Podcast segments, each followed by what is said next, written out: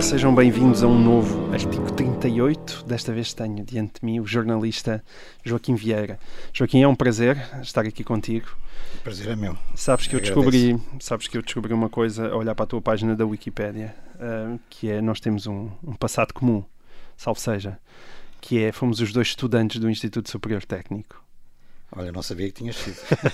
o que é que tu andaste a estudar pelos estudantes frustrados? Pelos Estu... Não, não, eu, o meu tu, profundamente é que... frustrado. Eu, eu só lá andei dois anos e meio em Engenharia Química, mas eu ainda depois andei uns tive, quatro anos, talvez. Tive que fugir dali. E em que engenharia? Engenharia de Minas.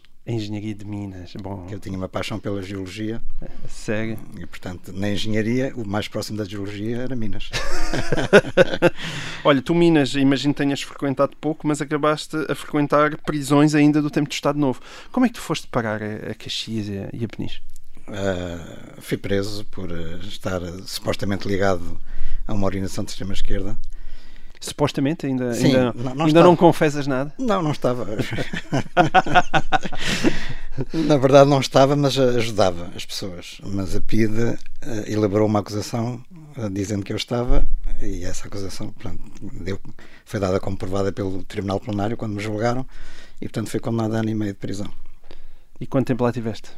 Quase, Quase ano e meio, sim, sim, porque entretanto no fim, em finais de de 1973 houve eleições para a Assembleia Nacional e o Marcelo Caetano, na altura, portanto, chefe do governo, né, decidiu, a, eh, a propósito desse ato eleitoral, em que, como era costume, só foram eleitos deputados do Partido Único, da, da, na, na, altura já era a Ação Nacional Popular, portanto, o Partido do Governo, uh, resolveu, uh, celebrar o ato, uh, promulgar uma amnistia Muito para bem. os presos políticos. E acontece que o único preso que saiu com a amnistia fui eu. Estava há, pouco, há pouas semanas de, de, de, acabar de cumprir a sentença. Tiveste uma, uma amnistia privada de Marcelo Caetano? Exatamente, portanto, tenho, tive essa honra, porque uh, a amnistia reduzia a pena em seis meses àqueles que, tinham, que estavam condenados à prisão maior. A prisão maior era dois anos ou mais de dois anos. E, e, ordenava a libertação imediata daqueles que estavam condenados à prisão correcional, que era a prisão apenas até dois anos. Hum. E eu uh, era o único que estava em prisão correcional. Muito bem, mas não tiveste de passar por aquelas coisas tipo torturas, esse tipo? Tortura do sono. Isso era sintomático. Era? Sim, sim. Toda a gente era submetida a isso, praticamente. Então, quando havia um processo eh, com, já com acusação ou suspeita de ligação a uma organização clandestina, era inevitável. Hum. E eh, há quem diga que quem passa por isso não gosta muito de falar da experiência. Tu alguma vez falaste disso? Não, eh, se, se me perguntarem, falo, não tenho, então não eu tenho pergunto, um problema. Uh, como é que isso funcionava? Uh, funcionava não deixar dormir a pessoa durante o dia, durante a noite, dias e noites seguidos, até obterem qualquer informação, ou não obterem, consoante a capacidade de resistência da, do prisioneiro. Um, e portanto, a certa altura, bastava um toquezinho com uma moeda em cima da mesa, que era a única peça de mobiliário que havia na sala era uma mesa e uma cadeira, ou duas cadeiras, não me lembro bem, eh, para a pessoa já naquele estado de alerta ficar completamente desorientada da cabeça e não, estava a cabecear e tentar dormir, né, ficava acordada e portanto aquilo funcionava como uma espécie de tiro de canhão dentro da, da cabeça da pessoa. E portanto isso eh, esteve assim, quer dizer, no meu caso, durante cinco dias e cinco noites. Hum. E depois, a partir de certa altura, apareceu um inspetor, que era um inspetor do processo, que era um inspetor Tinoco, aliás, muito conhecido, dentro da, lá da sala de interrogatórios e apontou para a janela, que é uma janela com grades, e dizia-me: Olha, é mais fácil o senhor sair para esta janela do que sair pela porta sem confessar. Portanto, era assim, também havia este elemento de tortura psicológica. Hum. E tu aguentaste? Quer dizer, eu acabei por confirmar as informações que eles já tinham obtido de, outros, de outras pessoas que tinham sido presas antes de mim. Hum. Isso é uma coisa que, dói, sou, que dói muito? Não ou... sou um herói uh, nesse aspecto. Uh, Quer dizer, eu, se não tivesse confessado, provavelmente a minha vida teria sido completamente diferente. A sério? Uh, sim, porque teria, era quase obrigado ou condicionado para seguir uma certa carreira política. Assim, uh, de certa maneira, quer dizer, uh, também não. Mais tarde, com aquilo que eu aprendi em relação à política, não estava nada interessado em seguir uma carreira política na extrema-esquerda, que era o caso mas a partir daí também essas aspirações praticamente ficaram eliminadas, apostas de parte, enfim, militei até depois do 25 de Abril, mas não durante muito tempo. E tu depois saíste também, deste caso ainda antes de Abril, saíste para a França, não é? Eu, portanto, fui libertado no fim de 73, e depois, por causa do mesmo processo, corri o risco de voltar a ser preso e cumprir uma pena que estava prevista de 2 a 8 anos de cadeia, e então resolvi exilar-me. Hum. Mas com tanta sorte que estive no exílio apenas pouco mais de dois meses, porque entretanto interpôs-se o 25 de Abril. E na é minha que... vida e na vida dos portugueses. E como é que caíram as minas e entrou o jornalismo? Porque a seguir ao 25 de Abril eu considerei que já estava, na altura estava no curso de Minas, não é? Portanto, eu fui preso, já estava a estudar no técnico há quatro anos. Um, ainda voltei, quando regressei de Paris, voltei a inscrever no técnico para acabar o curso, uh, mas entendi que não devia estar na dependência económica da família, porque já, isso já existia há muitos anos, e portanto comecei a procurar trabalho. Uh, e portanto quis, quis ser um trabalhador, trabalhador estudante um, mas, eh, entretanto, nessa fase, ainda logo o primeiro governo provisório, portanto, isto foi logo umas escassas semanas ou dias após o 25 de abril, uh, o governo provisório entendeu uh, oferecer a um grupo de jovens candidatos a jornalistas um curso de formação de jornalismo em Paris. Isso era uma coisa curiosa porque não havia cursos de formação de jornalismo em Portugal. Uh, e, e, eu vi o anúncio, portanto, como andava à procura de trabalho, resolvi candidatar-me. Aliás, eu, na altura estava a trabalhar como datilógrafo. Hum. Um, e claro que o jornalismo era mais interessante do que ser datilógrafo. Uh, curiosamente, fazia, trabalhava numa empresa de navegação chamada Soponata uh, e preenchia manifestos de carga dos navios, que era uma empresa de transporte de combustíveis, creio eu. Um, e essa sede dessa empresa onde eu trabalhava era onde é atualmente a sede do, do Jornal Sol e do Jornal I. Portanto, há estes cruzamentos indiretos com a história do jornalismo. Um, e portanto eu vi o anúncio dessa, desse, desse concurso uh, e eram 30 candidatos que eles selecionavam e fui, portanto resolvi uh, candidatar-me e havia 400 e tal uh, pessoas, aspirantes, jovens, à frequência do curso. E eu tive a sorte de ser selecionado e, portanto, fui para Paris estudar jornalismo nesse mesmo ano, de 74 ainda, e, e foi assim que mudei com, por completo a minha vida. E tu, quando tu voltas para Portugal, tens logo o privilégio de entrar para, para a RTP, é isso? Sim, a minha intenção, eu sempre que. Foi quis, logo, começaste logo sempre, por cima. Sempre quis fazer jornalismo escrito. Hum. Uh, e portanto, quando chegámos, entretanto, isto, o curso apareceu, no, como eu disse, no tempo do primeiro governo provisório. Na altura em que nós regressamos, já se estava uh, no terceiro governo provisório. E, portanto, o terceiro governo provisório não sabia o que é que havia de fazer de nós. Tinha lá uns jovens a estudar jornalismo em Paris, mas o objetivo que existiria ao princípio já ninguém sabia qual era. Tinham-se perdido os papéis. Tinham-se perdido os papéis e, havia um certo incómodo porque eles não sabiam o que é que, que ocupação nos, nos dar. E nós eh, regressámos e dissemos: então vocês mandaram-nos para Paris estudar jornalismo, agora arranjamos trabalho. Uh, portanto, no Palácio Foz, que era o sítio onde funcionava uhum. o Ministério da Comunicação Social, a Secretaria de Estado, não me lembro bem, acho que na altura até era, era capaz de ser Ministério.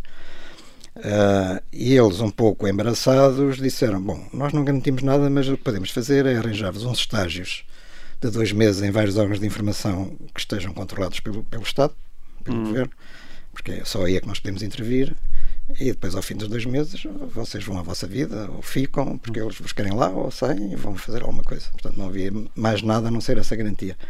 E na reunião para distribuição dos lugares havia lugares para a agência de informação que na altura uh, penso que seria a ANOP ou talvez ainda a ANI que era uma agência que vinha do Estado que vinha antes do 25 de Abril. Uh, e depois havia lugares também para o Diário de Notícias porque o Diário de Notícias tinha o, o capital do Diário de Notícias era em grande parte controlado pelo Estado através da Caixa de Depósitos Uh, e havia lugares para a RTP, para a rádio, que na altura não sei se já era RDP ou se era ainda emissora nacional, e também para a Rádio Clube Português, creio eu. E um, eu cheguei atrasado à reunião e, portanto, a distribuição dos lugares. Ficaste com a RTP, mas. É, eu, eu, eu, eu queria, eu queria inscrever-me no Diário de Notícias, mas os, os 10 vagas do Diário de Notícias estavam mas, preenchidas. Portanto, acordaste tarde, não é? Depois de uma noite, tiveste uma, uma noitada. Fiz uma noitada e disseram só lugares para a RTP. Eu, RTP, mas eu nunca. Eu, não, eu em Paris não estudei jornalismo televisivo, o que é que eu faço? Bom, está bem, mas escrevam lá. Uh, e, e, assim foi. E depois assim foi, porque entretanto, mais tarde, também eram 10 uh, estagiários e depois acabamos de ficar 5 e depois foi preciso uh, o nosso trabalho, porque era o mês de eleições, abril de 75. E depois, ao fim do mês, disseram sem compromisso, mas depois, entretanto, acabaram esses cinco por dizer sim, sim, não, não, nós precisamos de gente e, portanto, vocês ficam na RTP. Okay. E foi assim que eu comecei. Portanto, tu já tens quase que 45 anos perto disso de jornalismo, não é? Uh, sim, uh, um, exatamente. Daqui a nada, meio século de jornalismo. Uh, isso significa que viste muita coisa e acompanhaste toda a evolução do jornalismo em democracia. Muitas vezes, um, eu, quando encontrei pessoas mais velhas nas redações, nomeadamente no Diário Notícias, havia por vezes aquela nostalgia do tempo passado, do género, no meu tempo é que era bom, não é? Isto agora já não é a mesma coisa. Há a falta que faz o cheiro do chumbo. Tu, tu tens alguma espécie de nostalgia desse jornalismo? Não, Ou seja... não, não tenho, não sou nada só disto. Acho nada. que é preciso acompanhar a evolução dos meios e a evolução dos meios do ponto de vista tecnológico é uma vantagem para os cidadãos e, portanto, isso é que conta. Não tenho nada, saudades, aliás.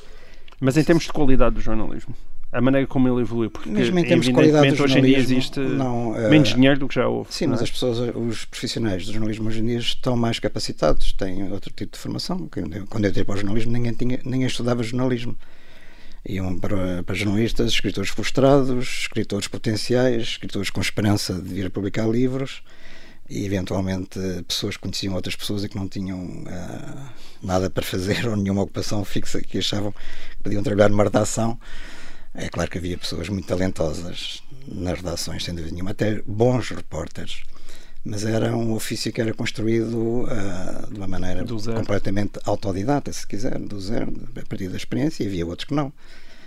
Uh, havia outros que não passavam da cepa por torta, mas estavam como profissionais consagrados e com carreira uh, solidificada e assim ficaram até ao fim dos seus dias. Certo. Assim se Mas formaram. tu depois transitaste para o Expresso, que naquela altura tinha uma equipa, enfim, imagino eu, bastante mais ágil e versátil Na altura não do tinha que muito. Não, não tinha? Não, o Expresso estava um bocado a patinar. Tu foste para o Expresso assim. que na década de 80 eu já? Fui ou ainda para, não? Fui para o Expresso em 1981, fevereiro de 81. Ah, mas o Expresso tinha sido fundado ainda há pouco tempo, não é? Sim, o Expresso estava a viver praticamente dos, dos créditos, ou da, da fama, ou da, do prestígio que tinha uh, conseguido, e bem conseguido, aliás, com todo o mérito, antes do 25 de Abril, porque hum. tinha sido o jornal que, para aí, naqueles meses, um ano e tal, antes do 25 de Abril, mais desafiou o regime, sem dúvida nenhuma. Apesar de ter sido fundado por alguém que até estava muito próximo ou muito ligado ao regime. E isso é um fenómeno muito curioso. E também no pós, logo no, no, no imediato pós 25 de Abril, porque na fase do PREC, portanto aquele período revolucionário de 74 75, o Expresso era um jornal que ia muito contra, era muito desalinhado em relação ao poder, eh, concretamente em relação ao Primeiro-Ministro Vasconcelos e tudo isso. Até houve polémicas públicas entre o Primeiro-Ministro e o Expresso, e portanto também era um jornal que desafiava o poder antes e depois do 25 de Abril. Mas a partir de uma certa altura também o, o, proprietário, portanto o Francisco Balsemão, saiu para fazer política, uh, aliás uh, entrou para o governo de Sá Carneiro em 79, fins de 79, uh, e, e, acho que aí o Expresso passou a viver muito à, à sombra da, da, bananeira, portanto a viver desse, desse tal prestígio acumulado era na altura diretor o Marcelo Rebelo de Sousa, quando eu fui convidado para E que tal era o Marcelo Rebelo de Sousa como diretor? Era muito divertido, embora na, na, realidade inventasse muitas notícias. Mas inventar notícias para um político não está mal, porque nós verificamos que o Boris Johnson foi jornalista correspondente em Bruxelas de várias lojas de informação e inventou uma série de notícias. Hoje em dia é Primeiro-Ministro, portanto, isso não é necessariamente. isso é currículo é. para a carreira de um político. Posso adiantar exemplos de notícias inventadas pelo Marcelo enquanto eu lá estava, mas não então, vale a pena. Não, então conta-me só uma, uma boa, vá, vá lá. Não, posso contar uma, por exemplo, quando foi da. Portanto, na, na, altura era o, o, o Balsemão era primeiro-ministro já. Certo. Uh, portanto, porque ele sucedeu ao Sacané, Sacané tinha morrido portanto, no, na queda do avião em Camarata, em fins de 1980. Portanto, estamos em fevereiro de 81, quando eu fui para lá, para o Expresso, e, e no verão desse ano, portanto, o primeiro governo de Balsemão praticamente estava o tempo todo em crise. Uma crise, de certa forma, muito alimentada pelo próprio Marcelo no Expresso e tinham dito, aliás, ao, ao, ao Balsemão, ah, ele é menos perigoso, Marcelo é menos perigoso se estiver no governo do que se estiver à frente do Expresso, portanto, ele convidou o Marcelo para ir para o governo. E, portanto, nessa, nessa, na constituição do segundo governo Balsemão, que foi uh, no verão de, de, de 81, uh, ah, o Marcelo, portanto, estava de saída, mas estava ainda a fazer notícias, porque as notícias políticas praticamente passavam por ele, eram feitas por ele. E, e ele estava, eu assistia a isto, ele estava na redação do Expresso a ditar a notícia para uma secretária, porque ele não escrevia, não, não datilografava, portanto ditava as notícias. Uh, estava a dizer, uh, a falar das pessoas que saíam do primeiro governo de Balsemão, das que iam para o segundo governo de Balsemão e, e, e, daquelas, e qual era o destino, digamos assim, daquelas que saíam. E chegou ao nome do Ministro das Finanças, que era o João Moraes Leitão, muito amigo do, do, do, do Balsemão, aliás, que estava de saída, uh, era advogado e, portanto, em princípio iria regressar ao seu gabinete de advocacia, mas o, o Marcelo diz assim, ah, coitado do, do Moraes Leitão, então a gente agora vai deixá-lo de fora. Não, vamos arranjar qualquer coisa para ele. Põe aí, escreva aí que ele vai ser Presidente da Assembleia da República. E saiu essa notícia no Expresso que o Moraes então ia ser Presidente da Assembleia da República, coisa que não, nunca aconteceu, como se sabe. Portanto, isto é um exemplo concreto, da, digamos bom. assim, da, eh, da imaginação de Marcelo Rebelo de Sousa, que era muito ampla. A outra coisa célebre é ele ter dito, descrito uh, no Expresso, Balsemão é a da Cuca. Isso foi uma frase que ficou também. ficou é, é, é, fake news. Portanto, tu acreditas na história da Vichy Soase? Uh, acredito na história da Vichy Soase, embora não tenha sido testemunha dessa, desse, desse, prato em específico, Exato. não, mas, mas, uh, mas de outros. Um, Tu, além de teres uh, acompanhado uh, este teu percurso, uh, começou na RTP, depois foi para o Expresso, e depois tu também saltaste daí, nomeadamente para, para a grande reportagem, onde tu também tiveste ehm, no, no Diário de Notícias, também atravessaste vários grupos de mídia. A liberdade em todos eles é idêntica? Ou as expressões em todos eles são parecidas? Ou existem uns que são mais diferentes que os outros? Há uns onde há mais liberdade do que outros eu considerei que havia uma margem de liberdade considerável uh, no, no Expresso, mas não a 100%. Hum. Havia limitações, por exemplo, havia uma lista de pessoas que estavam proibidas pelo proprietário de colaborar no Expresso. Hum. Três pessoas só.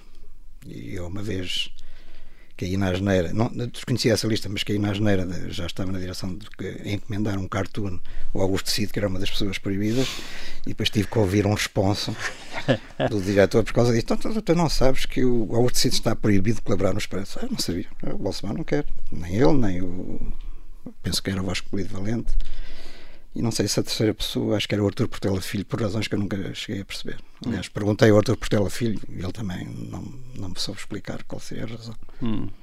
E depois, quando fizeste a transição, nomeadamente para a grande reportagem, um, como é que a coisa correu aí? Também, eu, já agora, vale a pena dizer que saí do Expresso por ter publicado numa notícia que o João Berardo tinha um, dois processos por evasão fiscal não é que a notícia fosse falsa, mas porque não convinha na altura publicar, porque o, o João Barro tinha acabado de entrar uh, para a SIC como sócio do, do Balsemão. Isso foi em que ano? Foi em 93. Mas quando eu tu estava... dizes saí por causa disto, saíste mesmo por causa daquilo? Uh, eu estava na direção, era diretor adjunto. Uh, eu era responsável por fechar a primeira página e a última, portanto, essa notícia saiu na última página. Uh, que aliás era uma notícia cujo título era justamente informar que o, o Joe Brad tinha entrado como sócio do Bolsonaro SIC. E, e no, na segunda-feira seguinte o, o Bolsonaro chamou-me uh, lá ao gabinete dele e deu-me 24 horas para me demitir ou ser demitido da direção. E eu, ao fim de 24 horas, apresentei a minha demissão. Ainda fiquei como repórter principal, grande repórter, coisa assim, durante uns tempos, a ganhar uns prémios de jornalismo, mas depois acabei por sair mesmo. Hum. Sim, no, a minha carreira jornalística no Expresso, a partir, ou no grupo Osmo, melhor dizendo, porque já havia um grupo na altura, a partir daí estava completamente comprometida.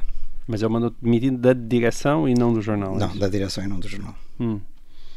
Havia essa, mas tu sabias, mas sabias mais uma vez como havia a lista proibida, também havia as notícias proibidas? Não, não sabia, até porque eu, eu, eu, eu, eu escrevi isso em toda a minha boa fé, porque sempre me tinha habituado a desde o início ao, ao Expresso como um espaço de liberdade.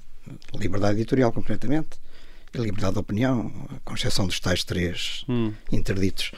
E, portanto, a mim surpreendeu-me um pouco que, que houvesse essa atitude, mas também aqui em abono do Balsemão, devo dizer que ele tinha uma carta do diretor, que era o José António Saraiva, a dizer que por causa de eu ter feito isso sobre o João Berardo, ele tinha perdido a confiança em mim. E, portanto, o, o Balsemão disse: olha, o diretor perdeu a confiança em si, portanto, eu não posso sustentá-lo okay. na direção.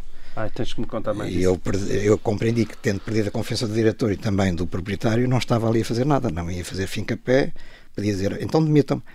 não valia a pena. Eu nessas coisas uh, prefiro, sou muito direto e, portanto, se não, se não me querem, eu vou-me embora. Hum. Tens que me contar mais coisas sobre isso. Estamos a terminar esta primeira parte de artigo 38 e voltamos já a seguir para a conversa com Joaquim Vieira. Até já. Olá, sejam então bem-vindos à segunda parte de artigo 38. Estou à conversa com Joaquim Vieira, que me contava umas histórias muito interessantes de Francisco eh, Pinto Balsemão e de António Saraiva.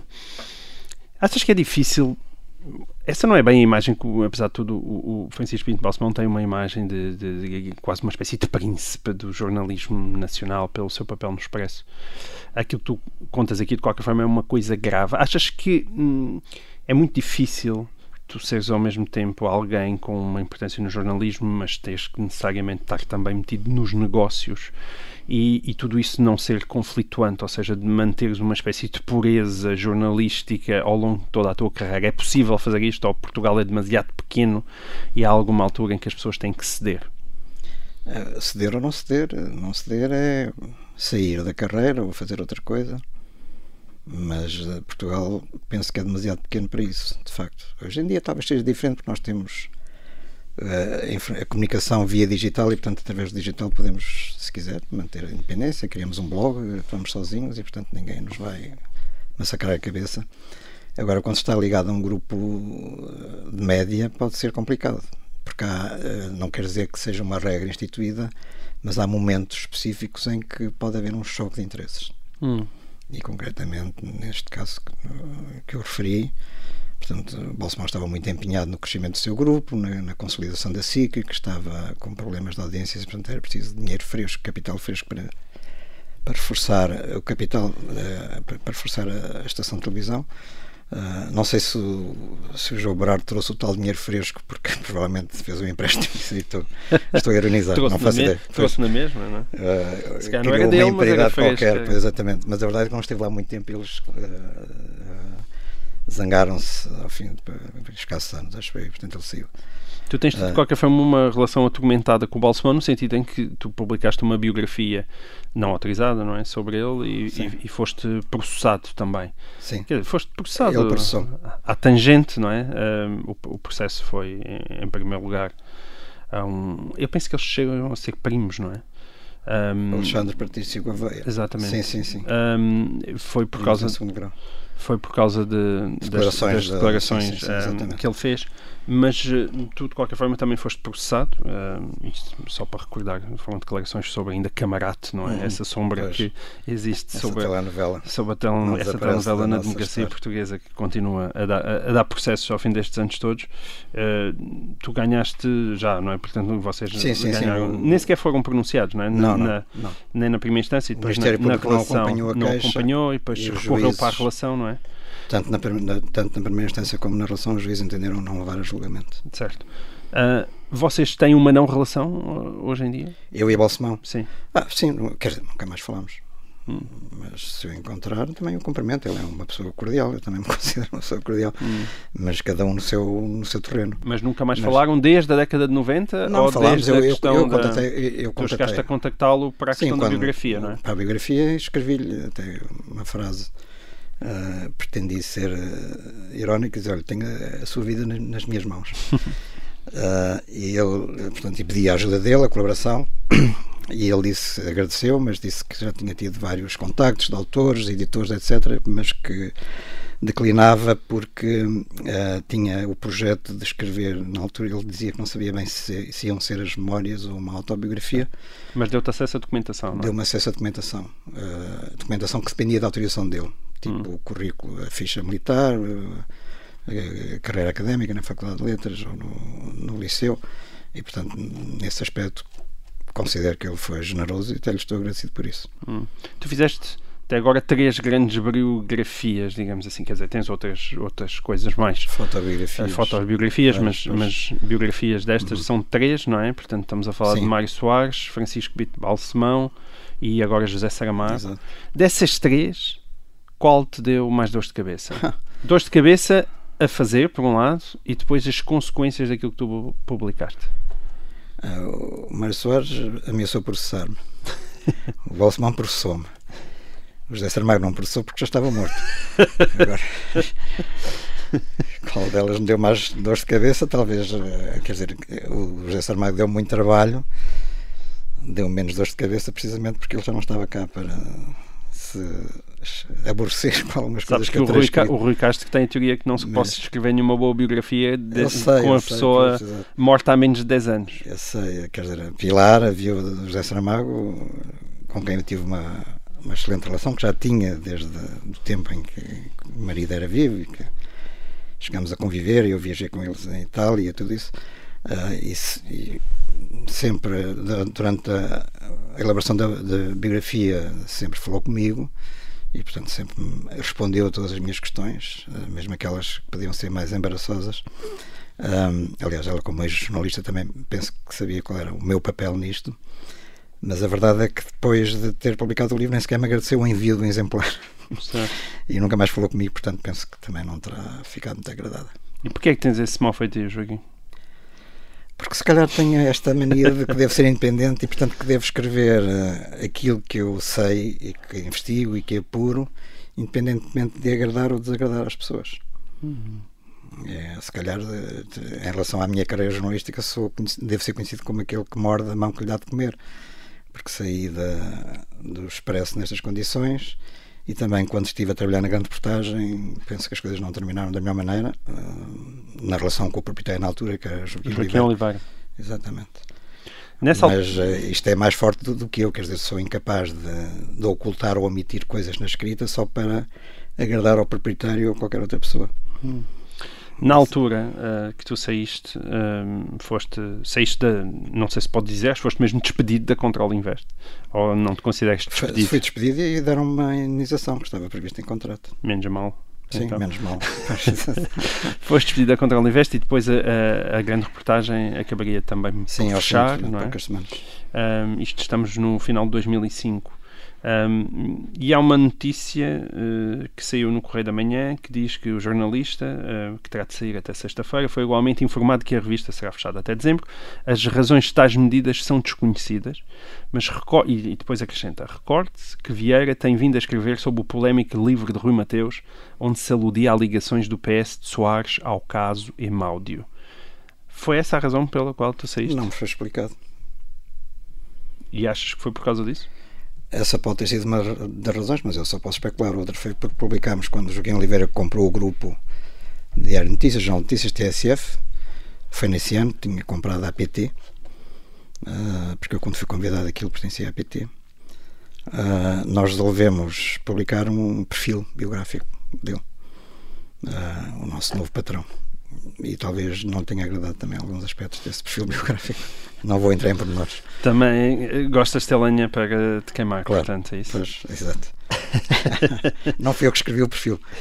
Mas o jornalista veio ter comigo e disse: Olha, descobri isto. Uh, é uma coisa que se calhar não seria muito simpática. Uh, no contexto do percurso dele, biográfico, da família, etc.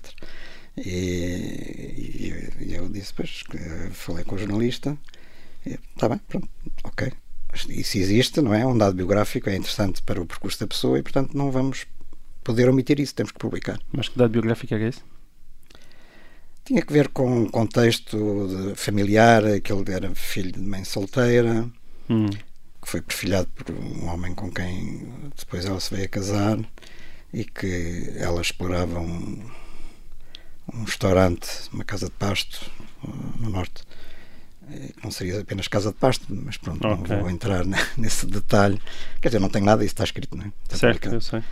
Aliás, tu, mesmo nas tuas biografias, nunca tiveste, eh, quer dizer, decidiste sempre avançar para aquilo que são também eh, episódios da vida privada das pessoas que, Sim, sim, que- sim, que- que exatamente. biografavas, não é? E até muitas vezes a, a polémica surge um pouco daí, é, mas sim, porquê é que ele exato. está a contar isto? Pois. E porquê é que contas isso então? Porque a biografia é um, é um retrato do corpo inteiro da pessoa e, portanto, há aspectos que não podemos omitir. Quando eu publiquei a biografia de Mário Soares, ele telefonou muito furioso a dizer como é que você se atreve a publicar estas coisas sobre as mulheres, as minhas namoradas, as namoradas dele, as várias, não é? Ah, você não sabe que eu sou um homem casado. E, portanto, isso foi uma conversa muito dura mesmo e muito difícil. Ah, E eu disse: olha, isto é como os, as biografias do rei, dos reis e das rainhas. Nós hoje em dia temos aí imensos livros que saem e contam os amores e os bastardos e as relações fora do casamento, os adultérios. Uh, portanto, o senhor não foi rei, foi Presidente da República, está nas mesmas condições. A única diferença, felizmente, é que ainda está vivo. Mas eu não vejo razão para ser diferente em relação a, a esses livros sobre pessoas que já, já, já morreram. E, portanto, ficou assim. Mas o estarem vivos não faz diferença? Para mim, não. Mais tarde ou mais cedo eles vão morrer, infelizmente é a lei da vida, e, portanto, são dados biográficos que acabam por ser importantes, por uma razão ou por outra. É claro que eu não quero expor, e, portanto, não quero expor o nome das pessoas, porque ela é figura pública, e, portanto, a figura pública acho que está mais exposta, digamos assim, a, a, a ao conhecimento que as pessoas devem ter da sua privacidade do que uma figura que não é pública. Hum. Isso, aliás, há jurisprudência até do Tribunal Europeu dos Direitos do Homem sobre isso. Podemos falar longamente sobre esse aspecto. E, portanto, a pessoa de facto que, que é político, que, é, que tem, tem poder por uma outra razão, pode não ser político, pode ser um empresário, pode ser alguém do mundo do desporto, por exemplo, uh, acaba por uh, ver a sua vida uh, privada mais exposta aos olhares da, do público. Uh, e, portanto, é essa a razão. E porque, quando isso são elementos importantes da avaliação, da, digamos assim, da, da biografia da pessoa, eu acabo por publicar. Mas uh, eu tento proteger, às vezes, o nome das pessoas que, nesse caso, interagiram com ela. E, portanto, eu, no caso concreto de Mário Soares, falei dos seus casos, dos seus casos extraconjugais. Uh, e, e, ele ficou muito furioso porque não sabia o que é que lá estava no livro ainda, da primeira vez que falou comigo e depois, na tarde desse mesmo dia, já tinha recebido o livro e, e telefonou-me outra vez, um pouco mais calmo, e disse: ah, afinal, eu fui à procura no índice remissivo e não vi lá os nomes. Hum. Portanto, ele estava, neste caso concreto, estava com receio que eu falasse o nome de senhoras, uhum. ou de mulheres, ou de namoradas. Uh, e, mas eu disse: olha, mas isso aí é, é, a minha intenção era sobretudo falar de situações, não era falar de nomes de pessoas, e portanto eu acho que as senhoras tinham direito a preservar a sua intimidade embora não biografado, pelas razões, portanto, de ser uma figura pública. Ok, certo. Chegaram a fazer as pazes? Eh, cruzei-me mais tarde com ele no restaurante, mas uh, é muito cordial sempre, porque com o Mário Soares era muito fácil fazer as pazes, não havia problema nenhum. mas uh, fora isso, depois nunca mais chegamos a falar.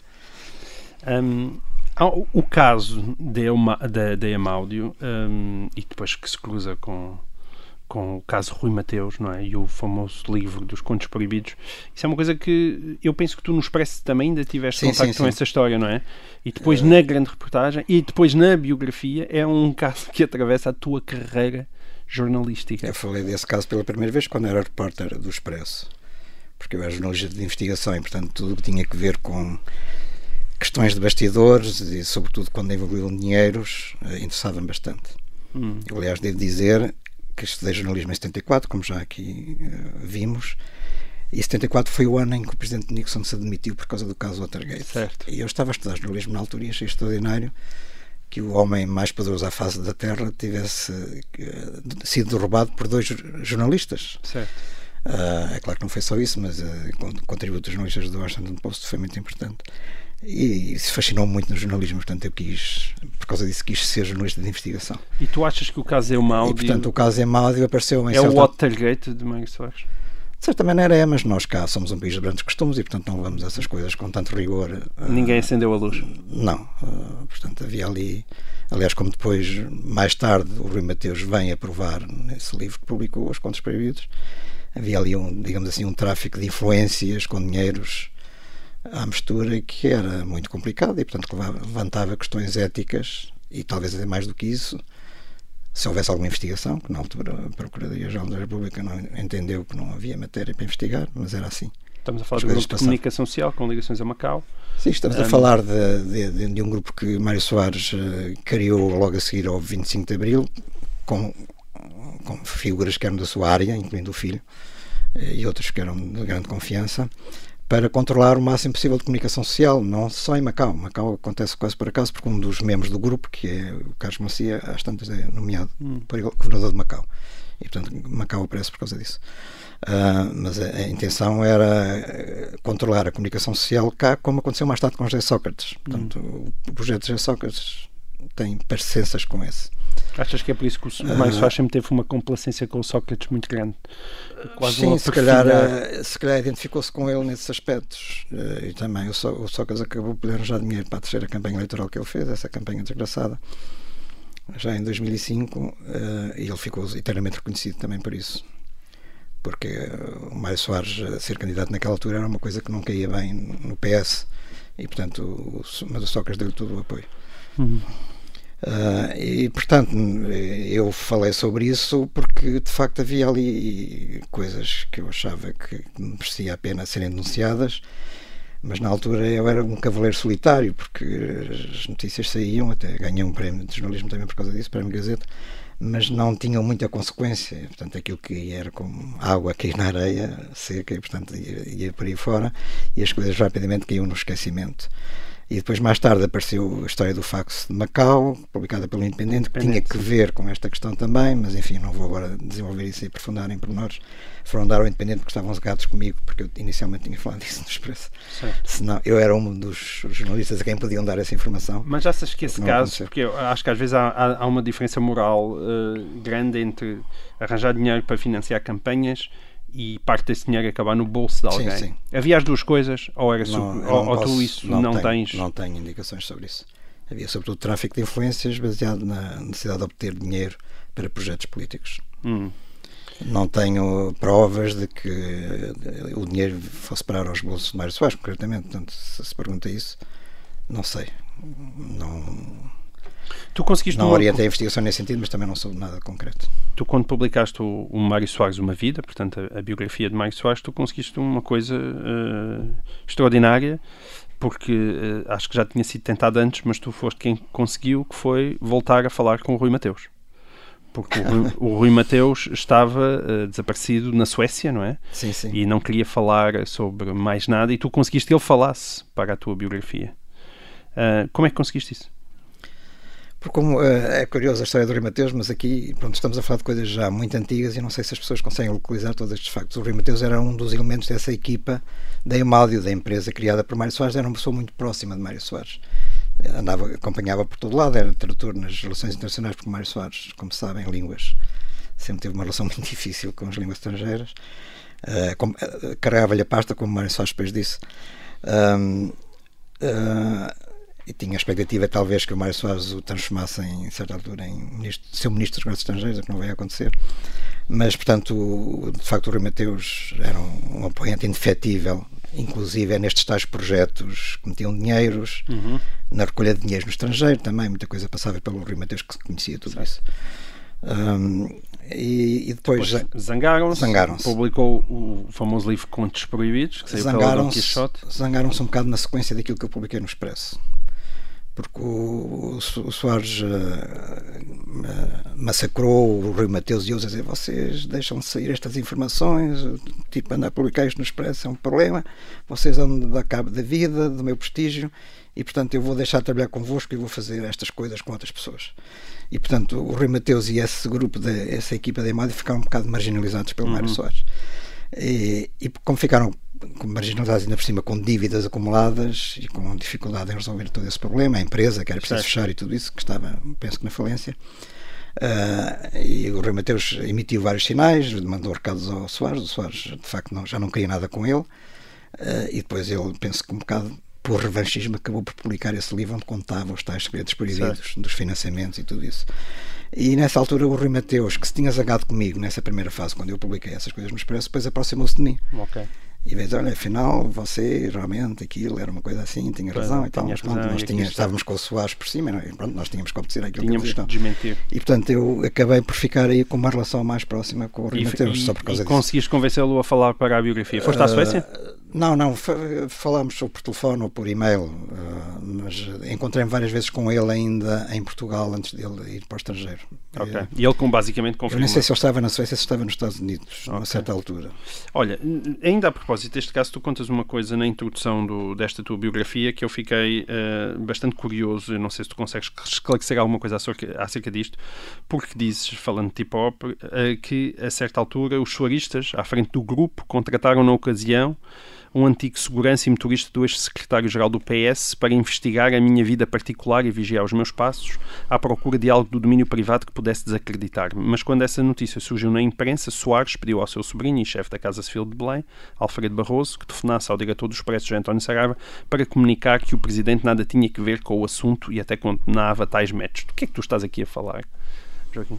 Bom, eu não desenvolvi isso porque isso foi objeto de notícia na altura. Hum. Portanto, esse, esse antigo motorista e segurança de Mário Soares, chamado Manuel Regageles uh, Crespo, acho eu, ou Esteves, já nem me lembro bem qual era o apelido dele. Era o Manolo, toda a gente o conhecia por Manolo.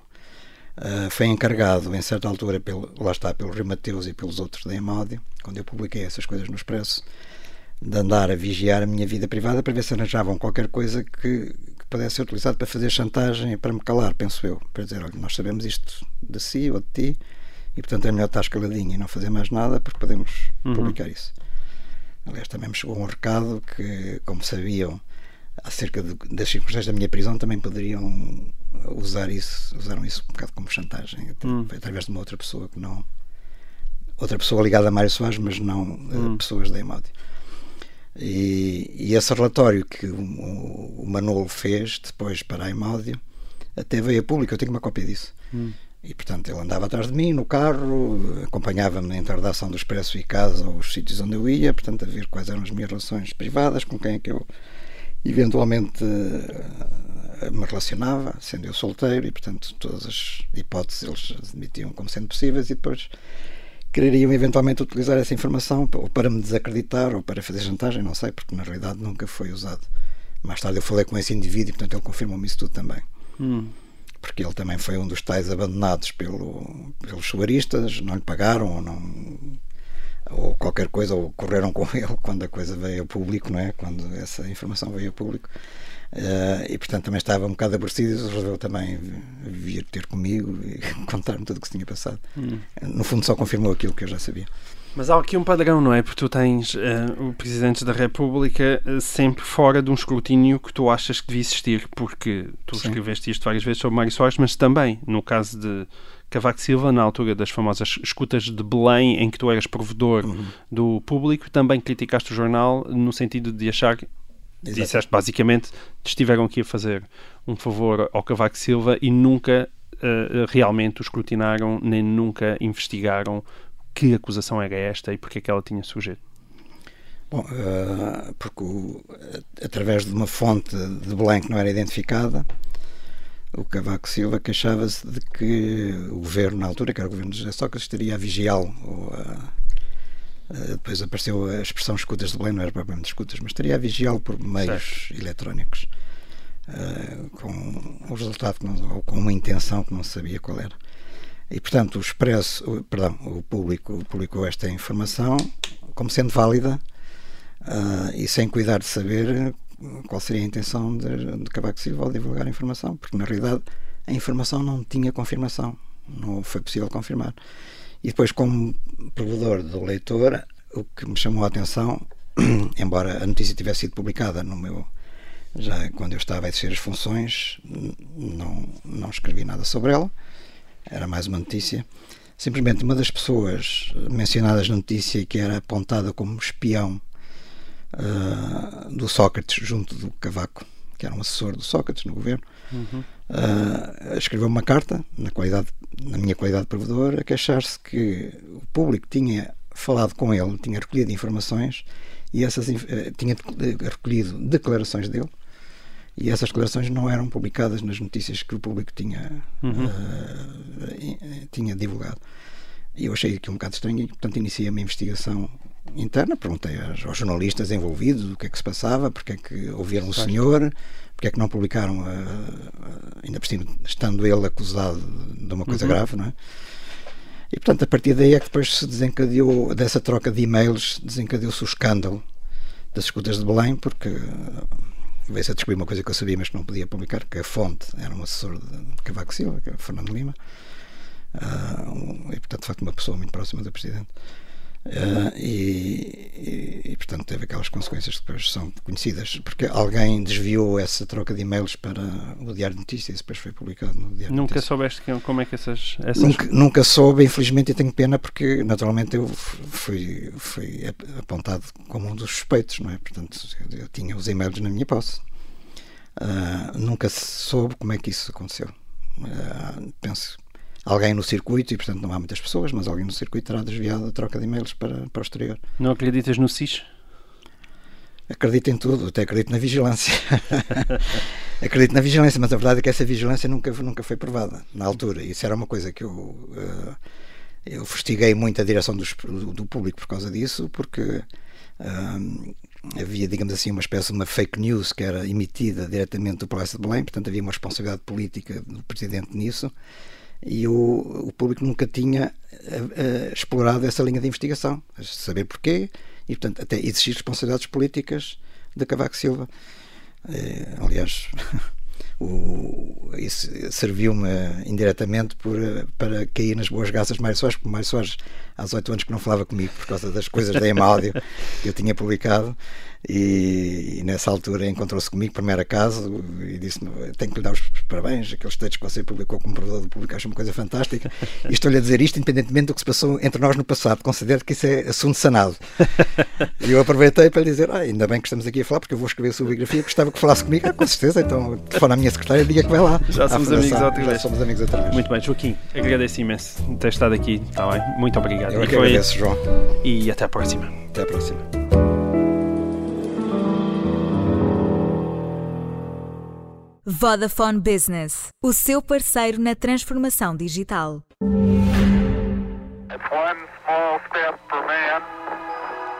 Quem diria, há 50 anos, que se venderiam viagens à Lua? Que com a transformação digital, os negócios mudariam tanto? Que hoje, graças às soluções de segurança da Vodafone Business, a informação digital está mais protegida que os dados físicos.